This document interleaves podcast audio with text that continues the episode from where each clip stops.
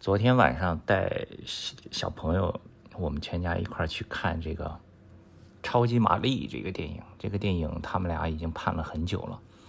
从最早我在那个 YouTube 上看到有这个预告片，我就给他们看，然后出了各种预告片给他们看。他们隔一天就要再看一遍这个预告片，一直等。我说：“我说，你看四月几号就上映了，四月几号就上映了。”当时我以为是这个要在线上。可以看，因为很多那个迪士尼的电影国内没有，我都是在，所以我订阅了 Disney Plus 呀，什么 Netflix 呀，有了最新的电影，到时候就从网上买呀，然后给他们看。没想到这个电影在国内上映了，《超级玛丽》，然后我就赶紧跟珊珊说：“我说那个赶紧买票，带小朋友去看。”昨天晚上去看了，比我想象的要好看太多了。原本以为。对吧？这个不是迪士尼出的，也不是什么皮克萨。然后，这个原本以为只是把一个游戏就变成一个大电影来骗点钱，没想到拍的这么好。他们俩超级喜欢。从那个电影看完，然后阿舍就说：“啊，能不能再看一遍？爸爸能不能再带我来看一遍？太好看了，太好看了！”一路说太好看，到回家到上床到睡觉，睡觉前也一直在说太好看了。所以，如果是家里有小孩的，朋友一定要带小孩去看这个超级玛丽的电影，啊，这个有点扯远了啊。嗯，大家看今天的标题应该看出来了吧？我想说哪个电影了吧？这个一开始先插一个话题，但我还得接着插，为什么呢？前几天的大新闻是川建国被审讯了，大家都看到新闻了吗？尤其在美国，这是一个大新闻。但是这么大的新闻。你看，连那个 Casey Neistat 都去拍了一个 vlog，他去到那个庭审，呃，那个现场就不是庭审里面，就是外面有很多人啊，他拍了一个 vlog，讲述这个过程，这样一个历史性的事件。但是我最想看的不是各大新闻媒体的报道，也不是 Casey 的 vlog，我这种事件最想看的其实是 Channel Five Andrew 的这个。这个现场的报道，但是没有，不知道有没有人在 YouTube 上看 Channel Five。Andrew 的全名叫什么？叫 Andrew Callahan，这个名字有点难念啊。Andrew Callahan 就是一个年轻人，今年才二十五岁，非常年轻。他，我最早知道他是从一九年、二零年那个时候，他给 Vice。做了一个栏目叫 All Gas No Brakes，就是油门踩到底，七千两百转。当时他应该是开了一个那个房车，就全美国到处转，然后去采访各种人。他这个主持的风格啊，特别独特，就跟以前看过的所有人不一样。大部分的人呢，都想要。通过镜头表现自己非常的睿智，非常的聪明，这个输出对吧？但是呢，他就是特别会装傻。我还看过一个他采访，里面就讲到，你看他每次出镜的时候，这个自己的形象包装是很统一的，加大号的西装，打一个领带，那种卡其色的西装，呆呆的，脸上长着包，头发乱糟糟的，拿了一个话筒。然后就去各种新闻现场去采访，采访的时候也是目光呆滞，然后装傻充愣啊，然后就是让被采访者充分的表表达自己不予置评，不表达自己的观点。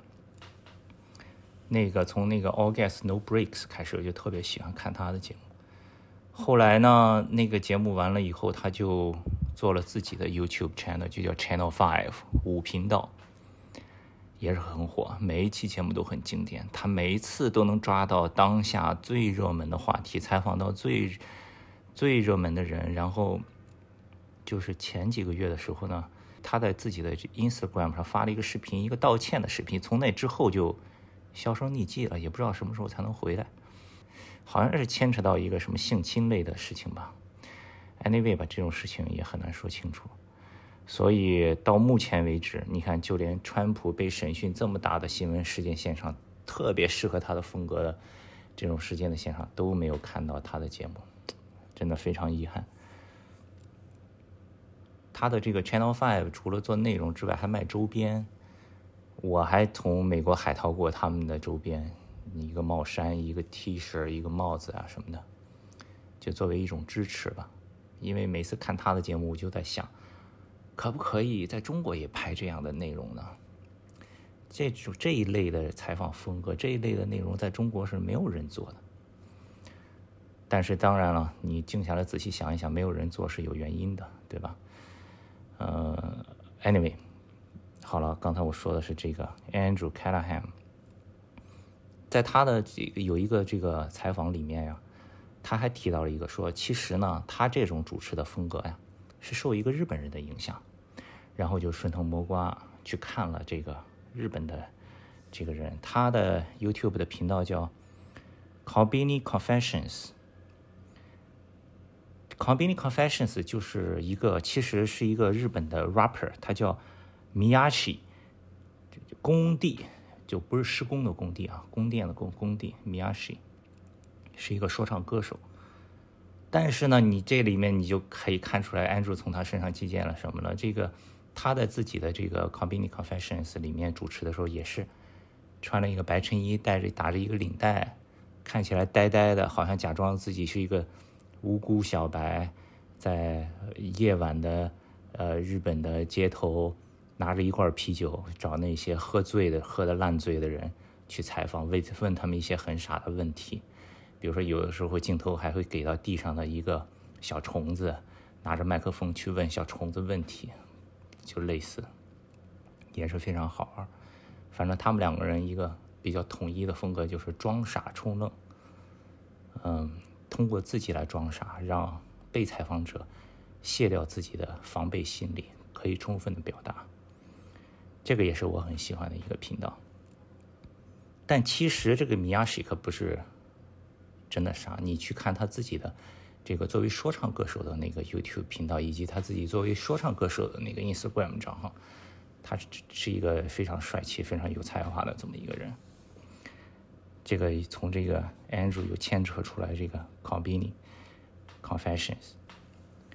然后其实呢，像他们这种风格还有没有别人呢？还有，如果你是从早几年就开始看 Vice 的话，记不记得以前？Vice 的这个音乐的频道，子站有一个叫 Noisy，他们拍过一个系列的讲音乐的，讲亚特兰大这个 Trap Music 的纪录片。那个片子的主持人也是这种风格，就比他们俩还要早。那个片子的主持人叫 Thomas Morton。我会在这期的 Show Notes 里面把他们的照片、他们的名字都放在底下，如果有兴趣的话，大家可以去 Google 一下，自己去找一找当年的这些节目看一看。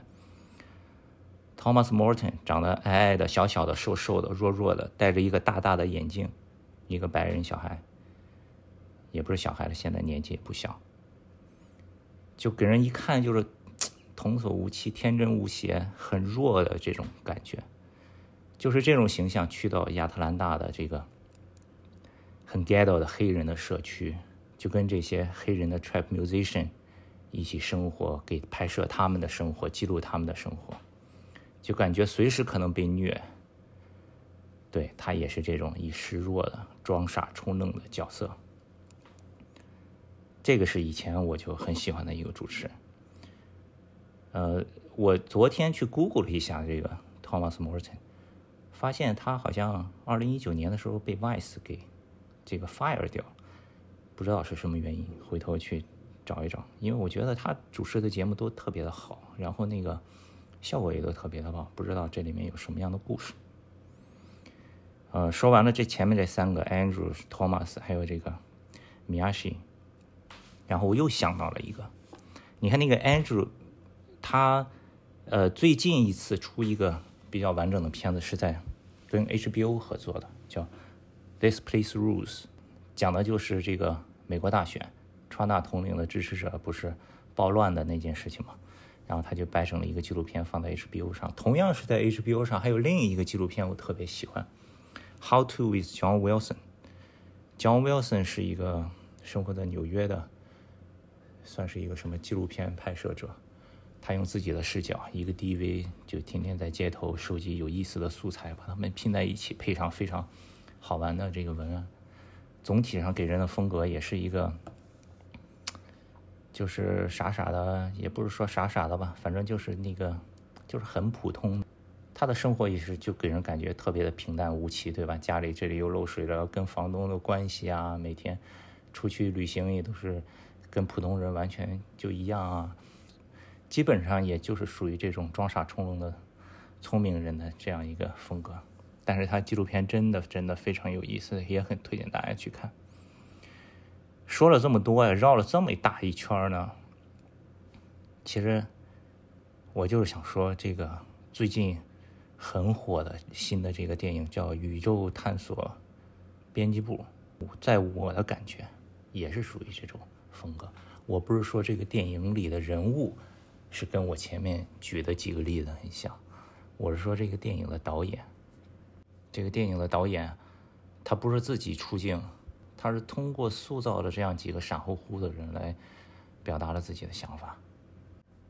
最早我是在微博上，我看见有朋友在推荐这个电影，而且是连着推荐了两天，而且是毫无保留的特别高的评价。然后我又看朋友圈里陆续的有朋友在推荐这个电影，所以我想这个肯定不是一个很普通的电影嘛，我就去看了。